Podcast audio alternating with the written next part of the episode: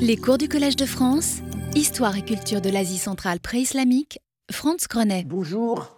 La dernière fois, euh, nous avions donc euh, regardé euh, la bibliographie principale et sur, enfin, les sources principales concernant la conquête islamique de l'Asie centrale et fait un tableau rapide des conditions politiques et sociales de la région. Maintenant, nous allons donc examiner plus en détail euh, la chronologie de la conquête. Euh, présentais ça sous forme de trois tableaux successifs parce que bon, c'est un, un, enchaînement de faits extrêmement complexe et surtout, il y a eu tout le temps pendant, euh, pendant disons, un siècle et demi, ça a été une succession presque ininterrompue d'avance, de recul. donc, mais on arrive quand même à démêler une certaine logique, disons une certaine périodisation. Euh, les conditions euh, de la conquête changent petit à petit.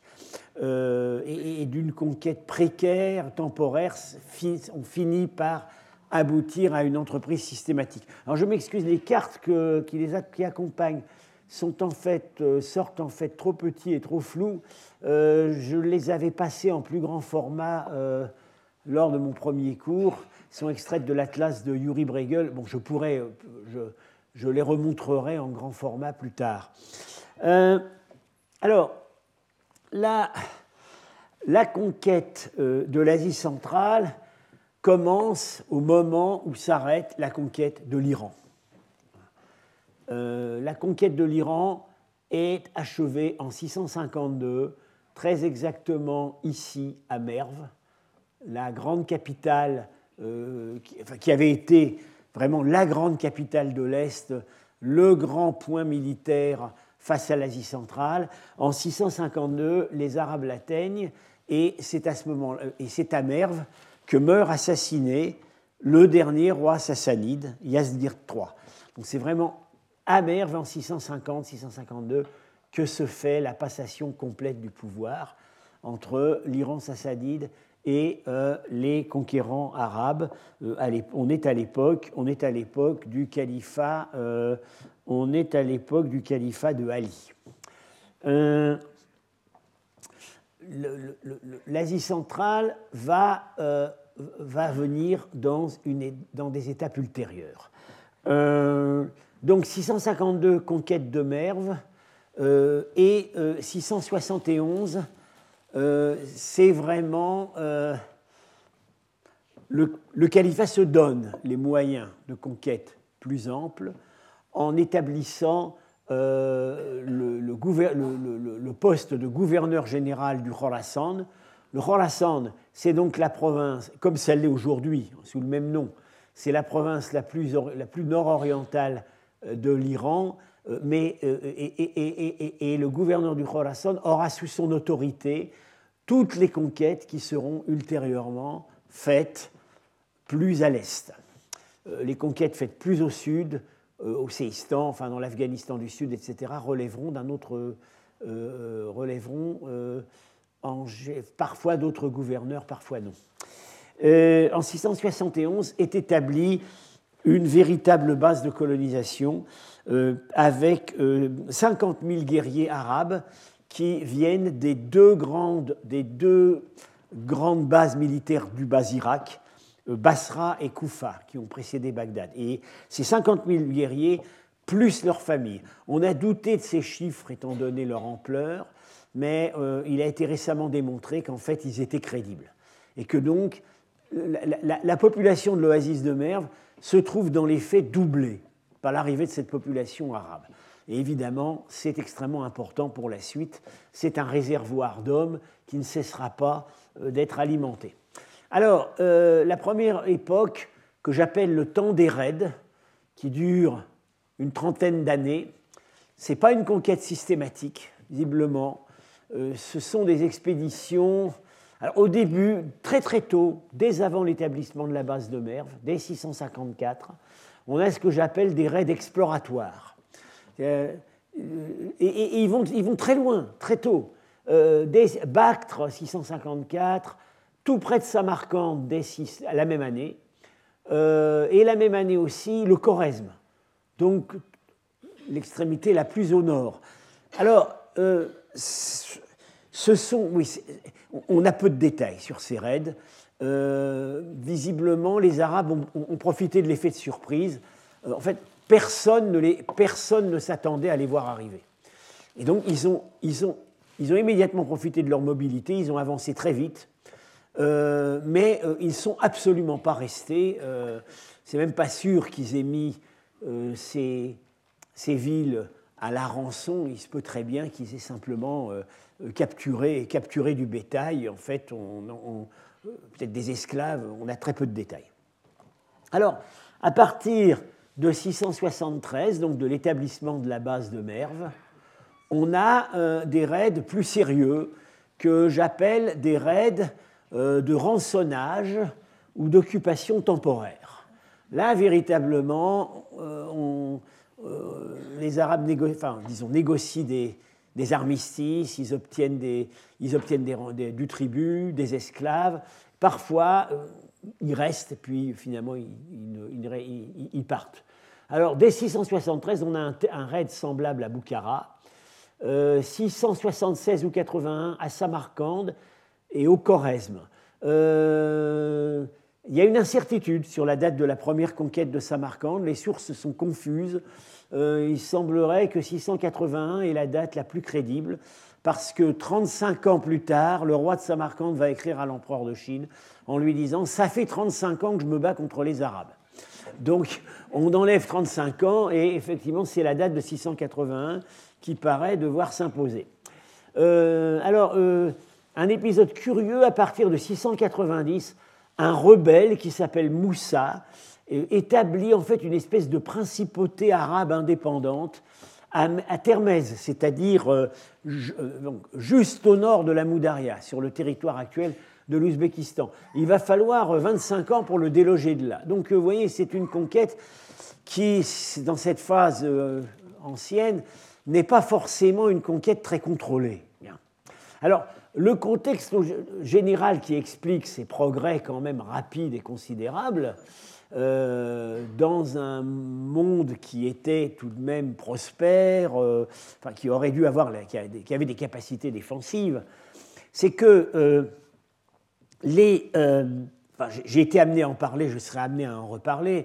depuis longtemps, les principautés, les royaumes d'Asie centrale avaient sous-traité leur défense globale aux puissances de la steppe. C'était, c'est une très vieille habitude en Asie centrale et ça continuera longtemps.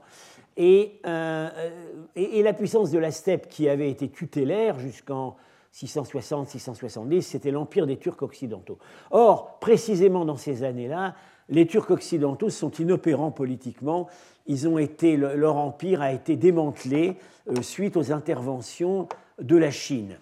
Et la Chine elle-même, qui est supposée prendre le relais, eh ben, ne peut pas prendre le relais parce que ces années correspondent à ce qu'on a appelé le premier empire tibétain. C'est la première, il y a eu deux empires, deux phases successives d'expansion tibétaine, fin du 7e siècle, et puis un siècle après à nouveau.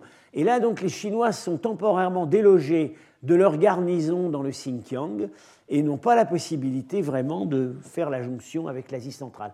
Alors, de temps en temps, dans ces années-là, on a des tentatives euh, téléguidées, enfin disons, cautionné par les Chinois avec l'utilisation de certaines troupes turques pour essayer de ramener des prétendants sassanides qui se sont réfugiés en Chine.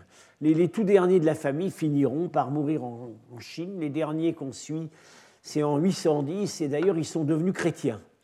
Probablement ont-ils considéré euh, qu'au bout d'un siècle et demi, euh, on pouvait, ils pouvaient tirer un trait sur leurs dieux ancestraux qui ne les avaient pas aidés. Euh, ils ont... et, donc, euh, voilà, on a, on a Pérose, le fils du dernier roi, en 657, puis 663-70. Alors, bon, on ne sait pas très bien où est-ce que ces gens arrivent à, à s'établir de manière précaire, probablement, probablement en Bactriane, sur les marges. Puis il y en a un autre en 679 qui s'appelle Narcé. Je serais amené à en reparler parce que ces prétendants ont, eu une certaine crédibilité, au moins à Samarcande. On a des indices qu'on on comptait sur eux. Voilà, c'est encore, on attend encore quelque chose de ce côté-là. En tout cas, en 683, cette première phase de conquête qui paraissait sur le point de se consolider est interrompue par ce qu'on a appelé la deuxième guerre civile du califat. Euh, la première guerre civile, c'est à la mort de Ali, euh, euh, avec l'arrivée au pouvoir des Omeyyades, vers 653, je crois, et la deuxième guerre civile, c'est 683, c'est la guerre civile entre les Omeyyades et les descendants de Ali, qui vont donner ce qui va donner le chiisme. Euh, mais euh, on peut pas, c'est un peu anachronique pour cette époque de parler du chiisme. Bon, c'est ce qui reste aujourd'hui inscrit dans la mémoire historique entre sunnites et chiites, la bataille de Kerbala, euh, la, mort, euh, la mort de l'imam Hossein, etc. Et, ça commence en 683 et ça va durer en fait pendant 20 ans. Les forces du califat vont être euh, largement employées. et puis alors il y a d'autres rebelles qu'on appelle les Kharijites qui eux considèrent que le califat doit, ne, ne, doit pas être héréditaire. Alors les, les ont fort à faire avec euh, ces rébellions, et la conquête de l'Asie centrale se trouve de fait stoppée. On n'évacue pas Merv, euh, on a euh, la, Bactriane occidentale, mais pas Bactre, se trouve encore plus ou moins bien occupée, mais on ne va pas plus loin. Bien. Alors, à partir de. Les choses changent. À partir de 699, là, on a vraiment une phase enfin, euh, brève, une quinzaine d'années, qui est une, une entreprise de conquête systématique. Euh, alors, l'arrière-plan général, justement, dans ces années, en fait, curieusement, les, Arabes deviennent plus efficaces, mais en même temps, face à eux, ils ont un vrai adversaire. les Turcs sont revenus en force, avec la confédération des Turgesh, l'empire éphémère des Turcs orientaux qui, qui, arrivent de Mongolie et qui euh, tentent sa chance en 712. Euh, les Chinois, eux, ne sont toujours pas, ne se montrent toujours pas. Enfin, ils restent, euh, ils, vont jusqu'au Pamir, ils interviennent un peu dans les affaires, dans les affaires du haut Himalaya, de, du haut de, de, ces régions, Gilgit, etc. Ils interviennent au Tibet, mais ils ne sont pas en état d'arriver en Asie centrale. Alors, cette conquête, ces, 15 années de conquête, enfin plutôt, euh, disons 10, puisqu'il a commencé, il arrive sur la scène en 705, sont associés à un. Il y a un nom qui est associé. Il y a un conquérant, euh, un, gouverneur du Khorasan qui est Kutaiba ibn Muslim. Euh, alors, je vous, avais dit que chaque fois que je pouvais, je vous montrais des portraits contemporains. Ben, il se trouve qu'on a très probablement le portrait de Koutaïba. Euh, je serais amené à en reparler, c'est des peintures qui ont été exécutées euh, dix ans plus tard au palais du roi de Penjikent, euh, lequel, dans, dans ses peintures, a fait raconter les événements qui avaient amené à sa propre proclamation comme roi de Samarcande, et puis ça a été très éphémère, presque immédiatement il a été défait par les Arabes. Et euh, vous je vous montrerai d'autres images. On voit le siège de Samarcande, tel qu'il nous est décrit dans les sources. C'est exactement comme ça qu'il est décrit. Et on a un personnage qui n'est pas un Sogdien, euh, qui est un arabe. alors, il n'a pas un turban, il a un kéfier, hein, euh, enroulé autour de la tête. Et à la main, on pourrait croire qu'il tient un sceptre, mais apparemment, ce serait une épée avec une attache à l'épaule. Moi, je dois dire que je ne vois pas grand-chose sur la photo, mais enfin, c'est comme ça que les fouilles que c'est interprété. Et c'est la manière dont les, cavaliers arabes portaient l'épée. Ce n'est pas à la taille, mais à l'épaule. Euh, donc c'est vraisemblablement Koutaïba. Alors, euh,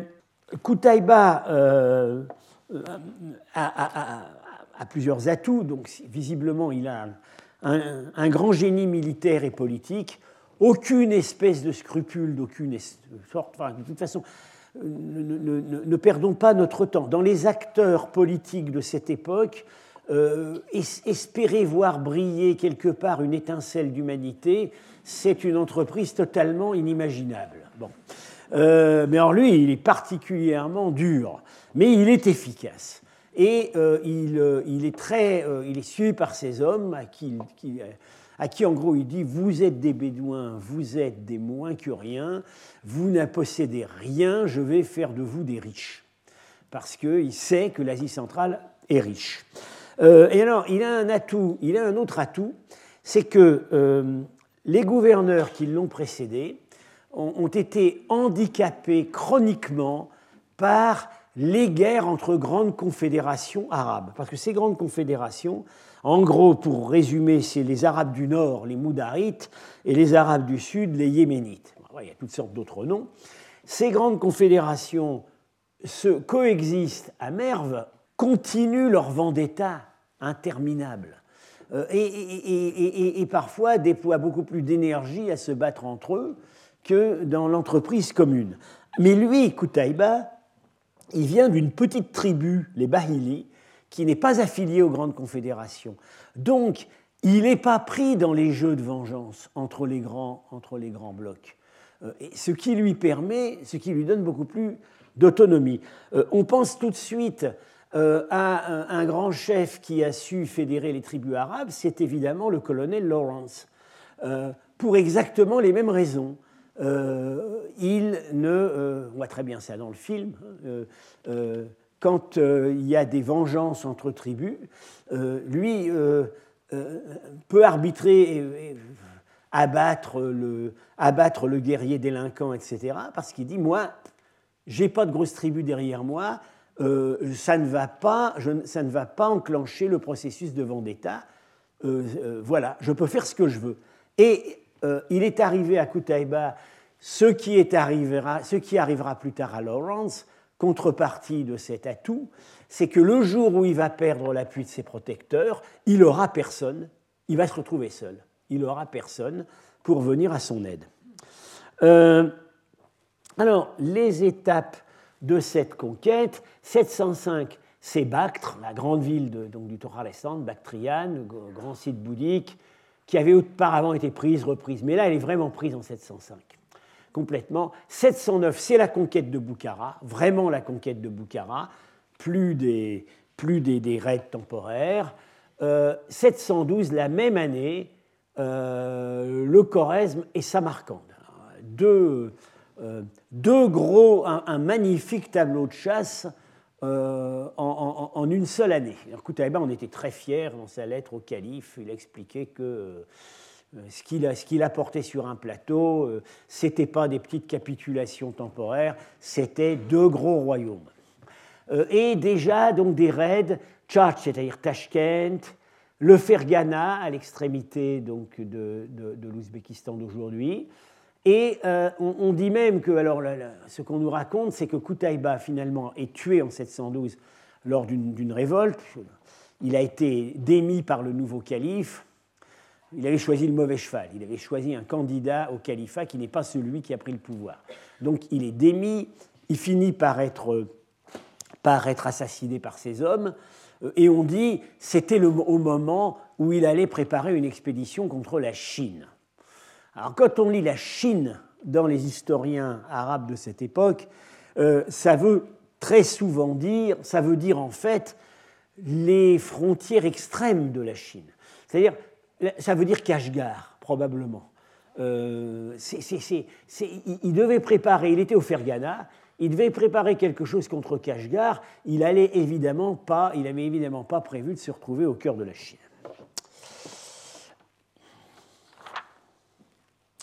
Alors, ensuite, euh, bon, Koutaïba donc meurt en 715, et euh, là, les Arabes affrontent 35 années vraiment difficiles, euh, à certains moments, c'est vraiment la difficile période de la fin des Omeyyades. Euh, la conquête, visiblement, temporairement, euh, a épuisé son potentiel. Ce n'est pas par hasard que dans ces années-là, il y a la bataille de Poitiers, qui est aussi une avancée extrême, mais finalement un échec. Hein. donc, on a là, le, contexte est une alliance fréquente entre principauté sogdienne et turque. de nouveau, il y a des appels au secours aux Chinois. Finalement, les Chinois vont venir. Vont venir en 751, avec d'ailleurs les armées chinoises seront commandées par un général coréen. Euh, c'est la bataille dite du Talas, euh, qui donc euh, dans le sud du Kazakhstan actuel. Alors, dans les chroniques chinoises, c'est une victoire chinoise. Dans les chroniques arabes, c'est une victoire arabe. en fait, c'est une victoire pour personne. mais les Chinois ne reviendront plus. alors, en 721, les nobles sogdiens, les Sogdiens s'embrasent de manière très générale. C'est dû à des mesures extrêmement maladroites de la part des gouverneurs. En gros, euh, ce qui s'était passé, c'est que euh, un calife particulièrement pieux, Omar II, avait décidé euh, d'exempter de l'impôt de la jizya, qui est l'impôt payé par les infidèles, les nouveaux convertis. Et puis à ce moment-là, les petits souverains locaux d'Asie centrale, de, de, Sogdiane, écrivent au calife en disant bah, C'est bien gentil, mais c'est nous qui sommes responsables de la collecte de l'impôt euh, auprès des gouverneurs arabes. Et euh, si on dispense de l'impôt tous ceux qui se convertissent, on sait très bien ce qui va se passer. Ils vont tous dire qu'ils sont musulmans, ils vont plus payer un sou. Et donc la mesure a été rapportée. Alors évidemment, quand on revient en arrière sur des exemptions fiscales, ça ne plaît jamais dans aucune culture, dans aucune époque. Alors là, euh, on a eu, un grand embrasement. Euh, bon, en 722, alors je, cite ces dates qui n'ont pas l'air de vouloir de dire grand-chose, mais c'est des épisodes sur lesquels je vais être amené à revenir. Euh, c'est, il y a une contre-offensive, le roi de Pedjikent, qui avait cru venir son heure et s'était proclamé roi de Sogdiane, euh, finit par être capturé et tué. La chute de Penjikent, 722, c'est une grande date pour nous, puisque, comme vous savez, euh, j'en ai parlé à moult reprises, Penjikent est le mieux connu de tous les sites. Bien. Alors, en 731, euh, un épisode particulièrement traumatique, la bataille du défilé. Euh, je, raconterai ça un peu plus en détail. Là, c'est un, les Arabes se sont fait complètement massacrer. Samarcande est pratiquement perdu. Finalement, 735-739, Samarcande est évacué euh, carrément. et puis, tout à fait à la fin des Omeyyades, petit à petit, la, Sogdiane et la Bactriane sont reconquises et, euh, disons,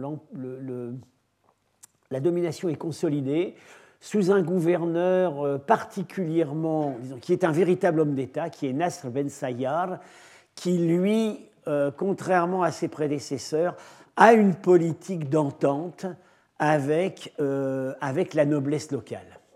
Euh, une politique très intelligente, très bien calculée. Et euh, euh, donc à ce moment-là, à nouveau, une dilatation de l'expansion, des raids, le Tchatch, l'Ustrushana, Fergana, etc.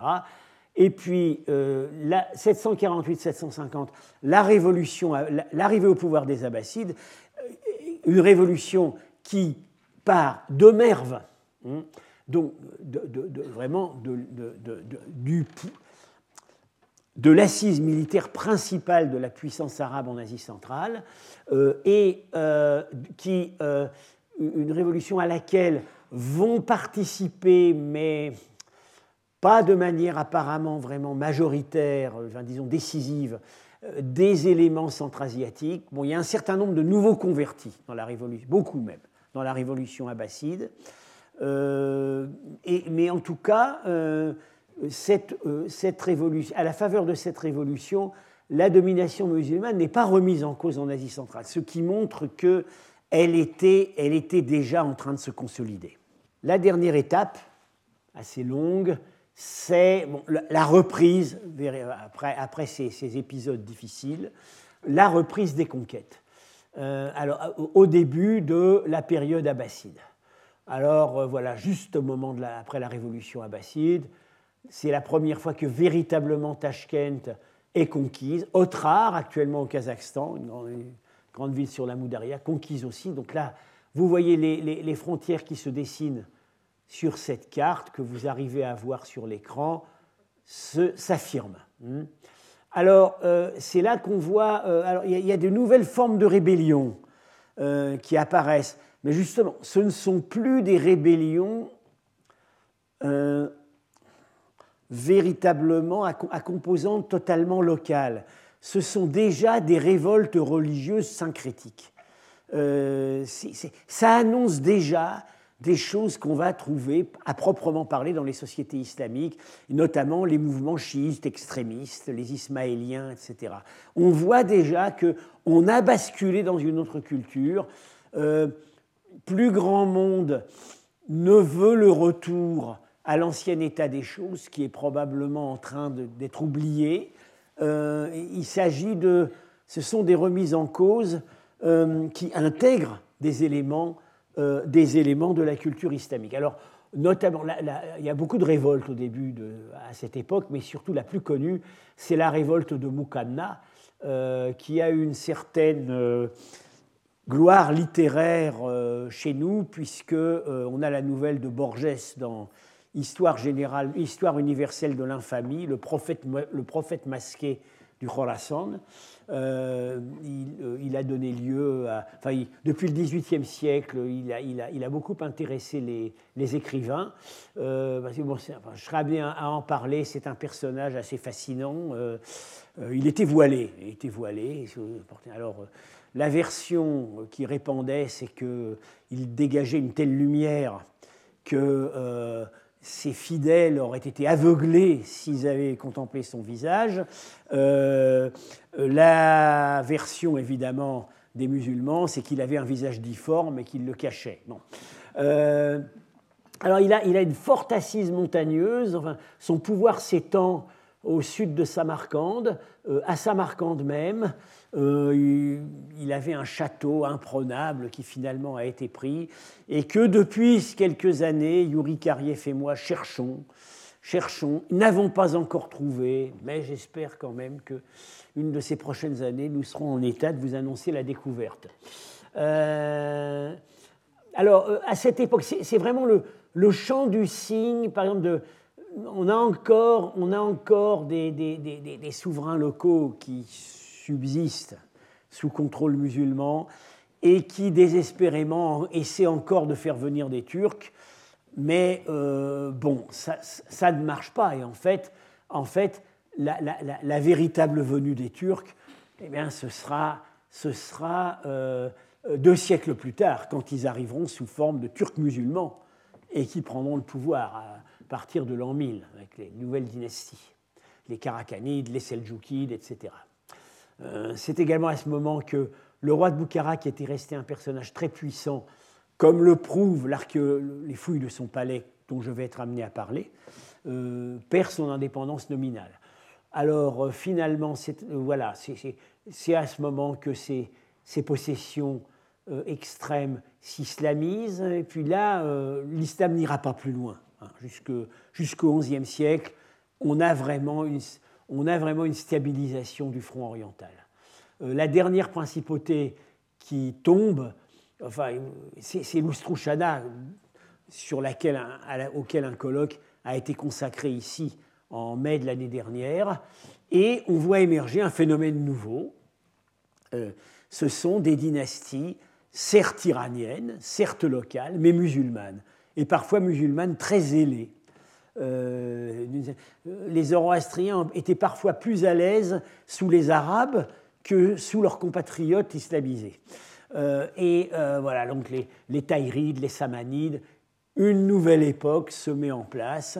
Toute la question étant de savoir si la brillance, la prospérité de cette époque est un héritage d'un état de choses qui avait précédé la conquête arabe en Asie centrale ou pas. C'est le cœur euh, du livre de Frédéric Starr, que j'ai analysé il y a deux cours et sur lequel je serai amené à revenir.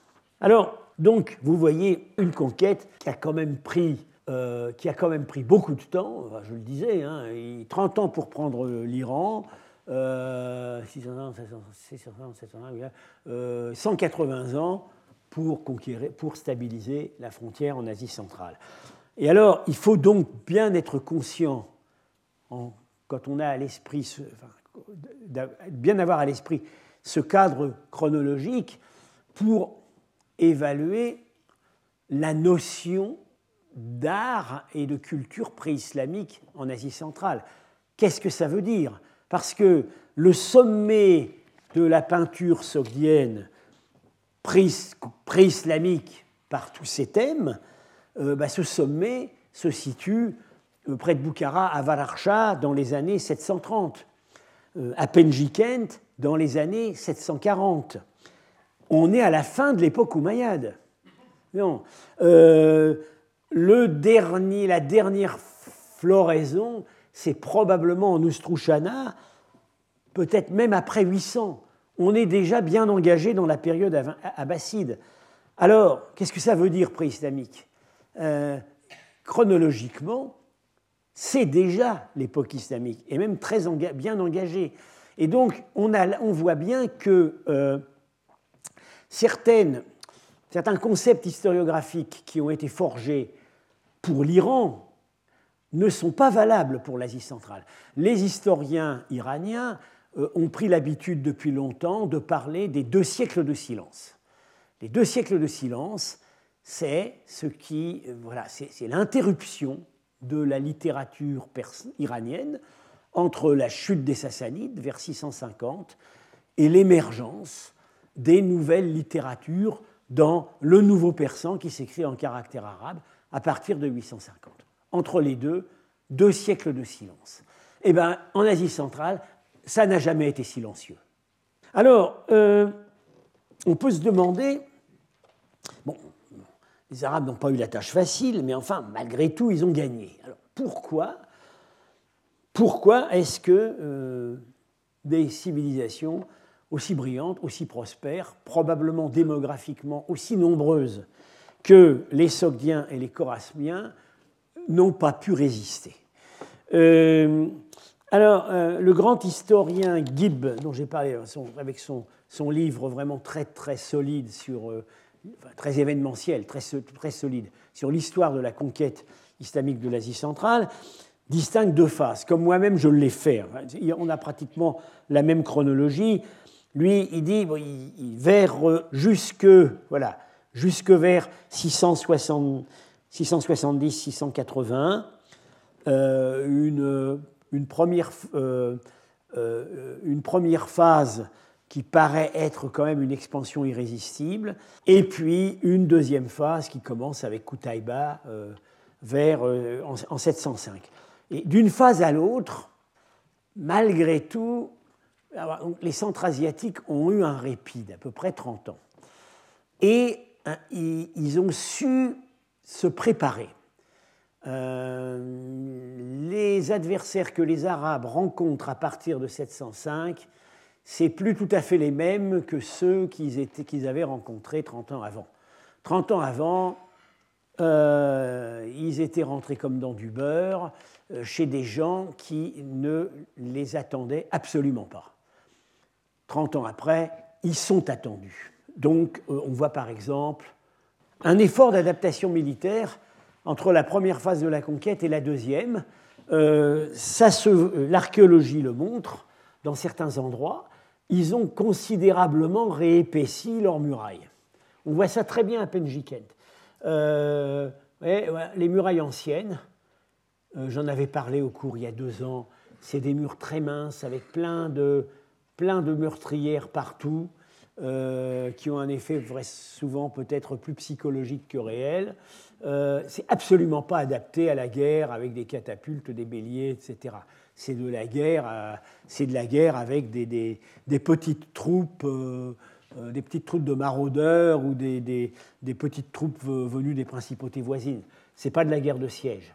vous voyez ici le premier rempart de Penjikent. Il fait, Il fait 2 mètres d'épaisseur. Petit à petit, il est épaissi. Et en fait, dans la dernière phase de consolidation, justement vers euh, probablement début 8e siècle, quand les Arabes reviennent, à coups de murs, de doublage et de gros talus, le rempart fait 15 mètres. Alors on est passé de 2 mètres à 15 mètres. Parce que tout simplement, ils se sont adaptés aux machines de siège. Ils savent que les Arabes amènent avec eux une technologie de machines de siège euh, qu'ils ont acquise en Iran. Les Sassanides connaissaient la guerre de siège. L'Asie centrale ne la connaissait pas ou l'avait oubliée depuis l'époque des Grecs. Alors, et ça, c'était ces, renforcements, ça n'a pas été possible partout, et notamment pas à Samarcande. Pourquoi? Parce qu'à Samarcande, le rempart, qui en fait était plus ou moins celui qu'avaient construit les Grecs, était juché en haut d'une falaise de 20 mètres et donc il n'y avait pas moyen d'épaissir. Euh, et euh, vous allez voir dans un instant le récit de la prise de Samarcande, on, voit très bien ce qui s'est passé. C'est que les Arabes ont réussi à, faire tomber les murs de la ville par des tirs de catapultes. On ne mentionne pas des béliers, on mentionne des catapultes, des sapes, des tirs de catapultes qui devaient être des tirs tendus depuis des hauteurs en face et ils ont directement tapé dans le mur resté mince en haut, du, en, haut de la falaise. Donc Samarcande n'était pas adapté à, euh, euh, à, la guerre de siège. Les, euh, bon, j'ai dit aussi dans cette deuxième phase de la conquête, les principautés d'Asie centrale se sont efforcées, parfois avec un certain succès, à réactiver des contacts avec, les contacts avec les Turcs. le, grand empire des Turcs avaient disparu, mais il restait des, confédérations tribales, des chefs tribaux. Euh, mais, euh, ils n'ont toujours pas été capables de mettre sur pied des, armées sogdiennes euh, coordonnées. Alors, ce dont on nous parle pour la, défense des royaumes sogdiens, ce sont des corps d'élite qu'on appelle les chokars, qui sont des petits des groupes de guerriers dévoués jusqu'à la mort à leur chef, euh, très bien entraînés. Alors, ça a été beaucoup étudié, notamment par Étienne de la Vessière, qui voit l'une des sources du système des, du système des Mamelouks, qui émergera deux siècles plus tard, euh, chez les, euh, dans le, califat. Mais alors, ces petits corps de guerriers d'élite s'étaient adaptés pour les guerres entre chefs, pour les guerres entre principautés. Quand on a des chiffres sur des contingents de Chokar, ils étaient très redoutés, les Chinois disent qu'ils étaient invincibles, etc. Mais quand on a des chiffres, on nous parle de quelques centaines d'hommes, quelques milliers, mais ça ne suffisait pas face à des attaques massives de Bédouins. Quand on sait donc qu'à Merve, euh, euh, à Merve, ils sont 50 000. Bon. Euh, alors, euh, par ailleurs, les sources arabes, alors, euh, à propos de l'intervention des Turcs, on lit de manière répétitive dans les sources arabes que l'armée turque est commandée par le Kagan, le grand Khan, le chef, le, chef de l'Empire turc. En fait, à part depuis la fin du 7e siècle, il y a beaucoup de gens qui s'intitulent Kagan. Le titre s'est banalisé. Il y a toujours un chef impérial, un Kagan en titre, euh, quelque part euh, du côté euh, du Kirghizistan ou de la Mongolie actuelle, mais quand, un gouverneur arabe se vante d'avoir défait en bataille ou même tué le Kagan, il se vante parce qu'en réalité, c'est un, il, a, il a affronté un chef tribal qui porte ce titre. alors, on a un, justement sur cette, cette importance de, euh, de l'élément. De, donc on, voit bien que euh, dans cette seconde phase de la conquête, les Sogdiens ont compris que leur corps d'élite ne suffisait pas et que la seule masse humaine capable d'affronter les guerriers arabes, c'était la levée tribale chez les Turcs. Et euh, les Arabes avaient, compris cette situation. Alors on a un, dialogue très intéressant en 730 euh, au moment d'une. Donc, on planifie une attaque sur Samarcande, et un commandant déclare au gouverneur aucune armée arabe ne doit franchir la Moudaria si elle n'a pas 50 000 hommes. Le gouverneur en a 28 000. J'y vais quand même. Il y va quand même. Ils sont battus. Euh, c'est ce qu'on a donc la, bataille du défilé que j'ai été amené à évoquer, qui a eu un, très grand retentissement. Et euh, au dernier moment, à la rescousse, arrive la garnison arabe de Samarcande. 12 000 hommes. 11 000 sont tués. Et alors, ils sont tués par, euh, parce que les Turcs qui arrivent ont une tactique de chasseurs. Ils ont tout simplement, euh, ça s'est passé dans le, dans, le, dans, le, maquis de la montagne, le col qui menait à Samarcande, ils ont mis le feu. Et euh, on a des, des, Alors là, chez Tabari, on a des récits extrêmement détaillés de, de, des pauvres commandants arabes qui, qui, étouffent dans leurs armures comme des homards. Qui, bon, voilà.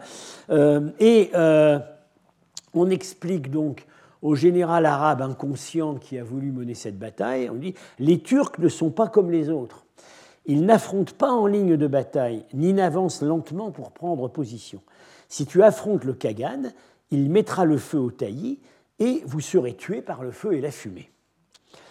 Alors, en revanche, du côté, du côté arabe, euh, une arme qui euh, est mise en jeu et de plus en plus, et surtout lors de la deuxième phase de la conquête, à partir de Koutaïba, c'est la terreur. C'est la terreur.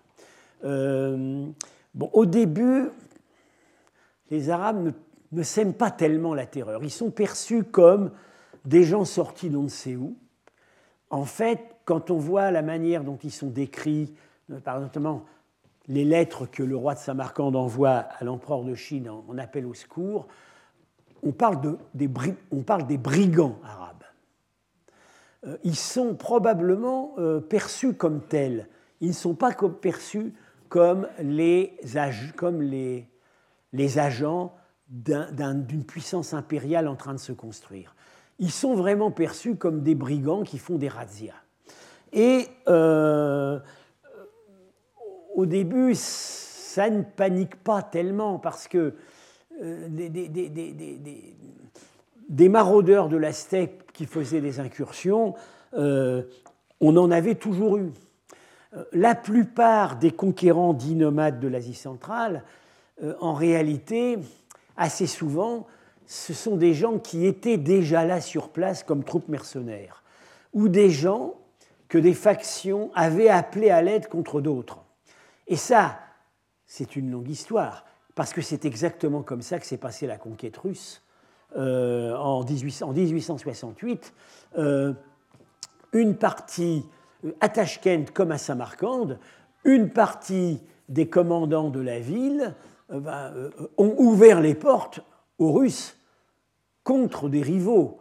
à Samarcande, c'est les, les, les, religieux qui ont ouvert les portes de la ville. donc, donc euh, on, pensait que, bon, voilà, c'était une nuisance qui allait finir par disparaître. Alors, euh, pour s'imposer, euh, les Arabes instaurent des massacres de masse. Alors, là aussi, c'est probablement pas une nouveauté. On pense qu'au IVe siècle, quand les, quand les Huns sont arrivés on, soupçonne qu'il y a eu de grands massacres. Euh, en 640, pas très longtemps avant la conquête, on sait que euh, toute la population de Samarcande est capturée et raflée en esclavage par un chef turc. Mais euh, ça devient, c'est quand même attesté de manière très systématique à partir de 705 en Asie centrale alors que la conquête de l'Iran s'est faite largement sans massacre. Euh, en fait, on n'en connaît qu'un, c'est à Istar, près de Persépolis, la grande ville religieuse, qui s'est révoltée sous le calife Ali. Il y aurait eu 40 000 morts. Alors on se demande, même si ce n'est pas à cette occasion, comme c'est la grande ville sainte du zoroastrisme, la grande cité sacerdotale, on se demande si ce n'est pas à cette occasion-là qu'une partie de la littérature zoroastrienne aurait péri. c'est le seul massacre dont on entend parler. En Asie centrale, des massacres, il y en a l'un après l'autre euh, pendant plusieurs décennies. je vais commenter quelques textes. Le premier massacre dont, euh, enfin, le premier massacre dont il va être question, euh, ce n'est pas vraiment un massacre à proprement parler, c'est plutôt une entreprise d'anéantissement culturel, assez, une exception en fait, une exception. c'est au Choresme en 712. Toujours notre ami Koutaïba, et ça c'est raconté par Al-Biruni euh, trois siècles plus tard, le grand savant du Khwarezm, qui explique pourquoi euh, il a eu du mal, il n'a pas réussi à écrire l'histoire de son pays. Koutaïba éteignit et ruina de toutes les manières possibles tous ceux qui écrivaient et lisaient l'écriture coraspienne, ceux qui savaient l'histoire du pays et qui étaient versés dans les sciences. En conséquence, ces choses sont enveloppées d'une telle obscurité qu'il est impossible d'obtenir une connaissance précise de l'histoire du pays depuis l'arrivée de l'islam, sans même parler des temps préislamiques. Effectivement, la chronologie de Koutaïba sur les rois du Choresme avant l'islam, elle est extrêmement, est presque entièrement fautive. Alors, on, sait que euh, l'écriture coraspienne n'a pas disparu, elle est encore attestée pendant plusieurs décennies par des inscriptions funéraires. La langue n'a pas disparu, c'est même la dernière grande langue d'Asie centrale qui s'est éteinte, elle ne s'est éteinte qu'au XVe siècle. Mais il y a eu là une entreprise d'anéantissement culturel. Les intellectuels, les savants ont, été, ont été massacrés. Alors, j'en viens maintenant, on va, on va s'arrêter maintenant assez en détail, et ça continuera au cours suivant, sur euh, les, euh, les, textes concernant la prise de Samarcande. Alors, euh, bon, évidemment, j'ai toujours tendance à revenir à Samarcande, en dehors de l'affection particulière que je porte à cette ville, il y a tout de même le fait que là, on a un dossier de textes extrêmement riche et qu'on a l'archéologie qui est là pour nous confirmer beaucoup de choses. Euh, le, dossier, le dossier de texte, il est très détaillé, très vivant, très divers, des textes arabes, beaucoup évidemment, mais aussi euh, des textes chinois, puisqu'on a un récit de la prise de Samarcande euh, envoyé par le roi de Samarcande à l'empereur de Chine pour lui demander du secours. Si jamais, même si j'avais le talent littéraire d'un Amin Malouf, je ne me lancerai pas dans l'écriture d'un roman sur la conquête de Samarcande, parce que le roman, c'est pas la peine de l'écrire, on l'a déjà. Ce sont les sources. Voilà. Alors, euh, donc, euh, prenons dans l'ordre.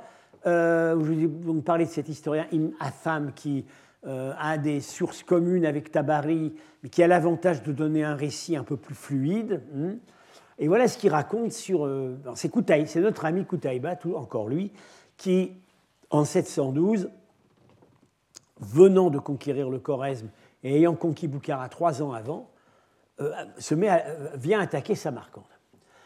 Tout le monde, petits et grands, montra tant de zèle à participer à, cette expédition contre Samarcande depuis toutes les villes du Khorasan que les gens du commun, prenant en main bâtons et couteaux, se mirent en route et que le nombre de ce genre d'individus dépassa ce que l'on avait vu à toute époque.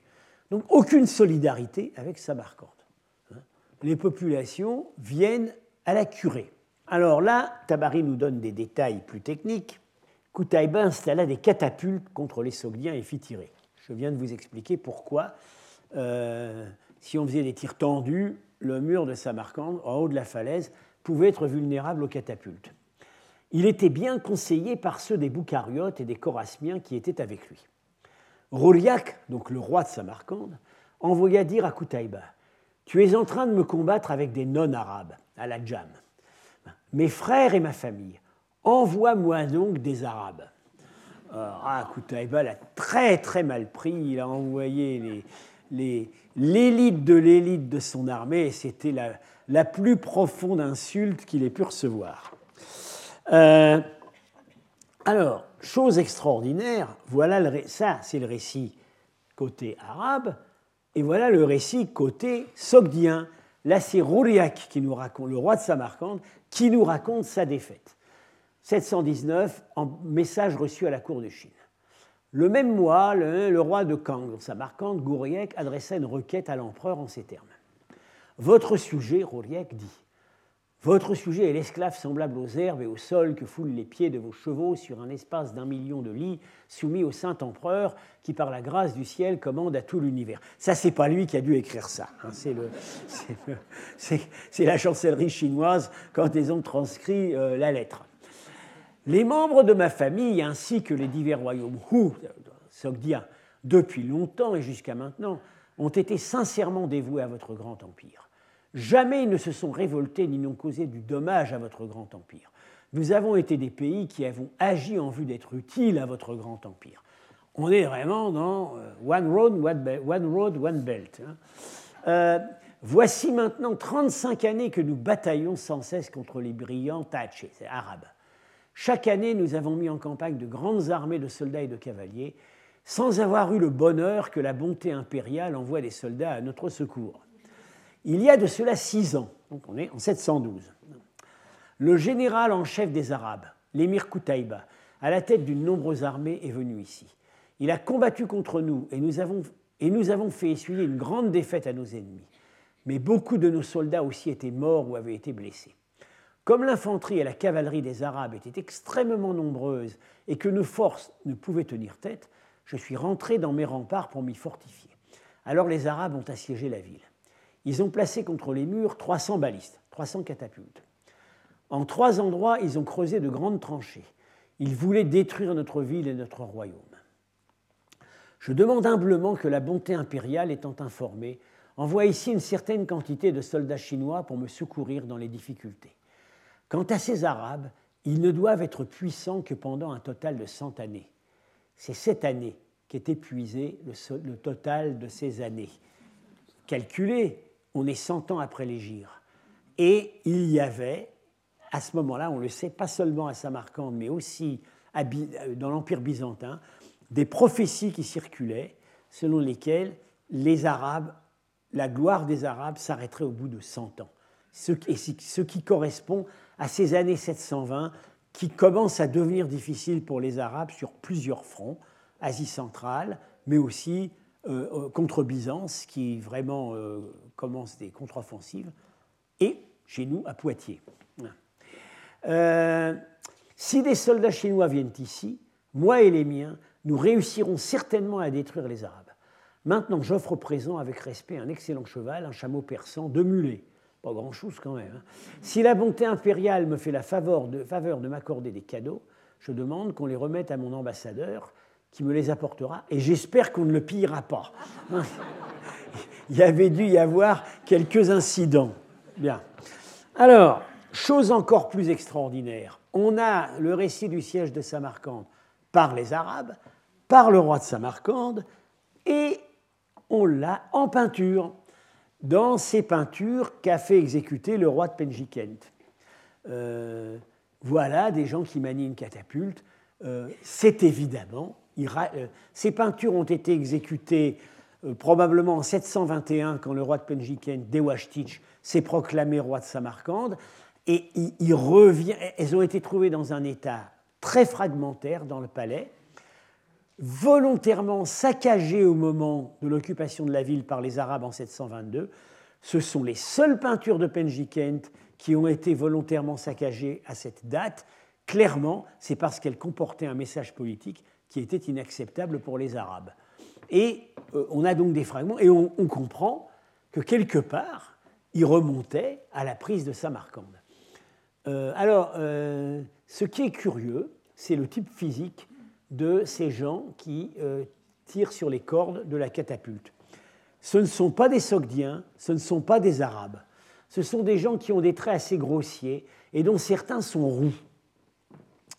Euh, alors, euh, Marchak et Belenici, qui ont publié cette peinture, ont pensé que peut-être c'était des techniciens venus d'Occident, de l'Empire byzantin. je pense plutôt, je penserais plutôt que c'est des gens du Choresme. Euh, parce que, rappelez-vous, donc, ce qui est dit, voilà, ce qui est dit par Tabari, il était bien conseillé par ceux des Boucariotes et des Coraspiens qui étaient avec lui. Et le renseignement vient juste après l'histoire des catapultes. Alors, euh, pourquoi est-ce que euh, les gens de Boukhara et du Khorezm auraient su manier des catapultes et que les gens de Samarcande ne le savaient pas? Peut-être parce que Boukhara et le Khorezm ont encaissé la conquête arabe beaucoup plus tôt et qu'ils avaient eu le temps de se mettre à ces techniques et qu'à Samarcande, on n'avait pas eu le temps. Je vais vous lire les termes de l'armistice, alors tels qu'ils sont. Tabari en donne le résumé et Ibn al-Koufi a visiblement eu accès au texte entier. Et, donc, on peut considérer ça comme un document d'archives. Voilà le texte de l'armistice conclu par Roriek avec Koutaïba. Voici les termes de la paix conclus entre l'émir Koutaïba et Muslim de la tribu Bahili avec l'Irshid, donc le roi Roriek, Afshin, titre local de la Sogdiane. Au nom d'Allah, du prophète Muhammad, du commandeur des croyants, Al-Walid, le calife Umayyad de l'époque. La paix a été conclue concernant Samarcande, ses districts Kesh et Nassaf, donc des principautés plus au sud que Samarcande revendiquait, je vais être amené à revenir là-dessus, ses terres, ses emblavures et toutes ses bornes, moyennant 2 millions de dirhams immédiatement. Un dirham, ça fait, donc ça fait 4 grammes, de, c'est de, l'argent monnayé, 4 grammes. Donc ça c'est le tribut, c'est ce qu'on paie tout de suite. 200 000 dirhams annuellement, donc c'est le tribut annuel. 3 000 esclaves, parmi lesquels il n'y aura ni enfants ni vieillards. Mais bon, ils disent pas qu'il y aura que des hommes, mais bien les femmes. Euh, et de ce qui, de cette terre, sera versé pour la jizya, donc l'impôt des infidèles sous forme d'esclaves, sera compté pour 200 dirhams par tête. Un esclave vaut 200 dirhams sous forme de grands habits de brocart, d'Iba, soie mêlée d'or, sans dirhams le vêtement. Sous forme de petits habits, 60 dirhams le vêtement. Sous forme de soie, c'est-à-dire les rouleaux, 28 dirhams le rouleau. Et c'est le rouleau, c'est l'unité chinoise du rouleau de soie, c'est 12 mètres sur 55 cm. Sous forme d'or pur, chaque miskal, 4 grammes, pour 20 dirhams, et sous forme d'argent pur, miscal pour miscal. Et Kutaïba Muslim s'engage à ne rien entreprendre contre l'Irshid Roliek, de ne pas le trahir, et de lui, il n'exigera rien en sus de ce qui est consigné dans le présent accord. Et si quelque ennemi se dresse contre Roliak, Kutaïba s'engage à lui venir en aide et à le soutenir contre cet ennemi. Et Kutaïba fait ce serment. En vérité, toi, l'Irshid Roliak, je te fais roi de Samarcande de ces terres, de ces bornes et de Kashénassaf et de leurs villes et forteresses, et je te confie leur gouvernement, et sur elles je reconnais l'empreinte de ton anneau, donc de ton sceau. Et personne ne te fera opposition. Et en vérité, après toi, la souveraineté appartiendra à ton fils pour tout le temps que durera mon gouvernement du Khorasan. Les témoins, tous des Arabes, Koutaïba déclara J'ai apposé mon sceau sur cet accord, et aussi les témoins, et ont remis cet accord à Roliak. Beaucoup de choses à dire sur ce texte que je vais dire la semaine prochaine. Et puis d'autres détails sur euh, l'épisode de la prise de Samarcande. J'attire tout de suite sur la question donc de la, euh, euh, de la nature et du montant du tribut versé. En réalité, ça n'était pas exorbitant. et également sur les conditions qu'obtient Rouillec. En réalité, des conditions favorables, puisque, à la faveur de son accord avec Koutaïba, il accomplit un véritable coup d'État auprès de ses compatriotes. Il obtient la reconnaissance de la souveraineté sur les principautés de Kesh et Nassaf, qui étaient en fait des conquêtes pas stables, et il obtient le droit héréditaire. Et en fait, je vous l'ai dit dans les cours précédents, ça n'était pas euh, l'usage des successions en Sogdiane. C'est l'Assemblée du peuple qui décidait qui est nommé. Et là, il obtient de devenir souverain héréditaire. Voilà, j'en ai terminé pour cette fois. Et donc, euh, je vous dis à la semaine prochaine. Retrouvez tous les contenus du Collège de France sur www.colège-2-france.fr.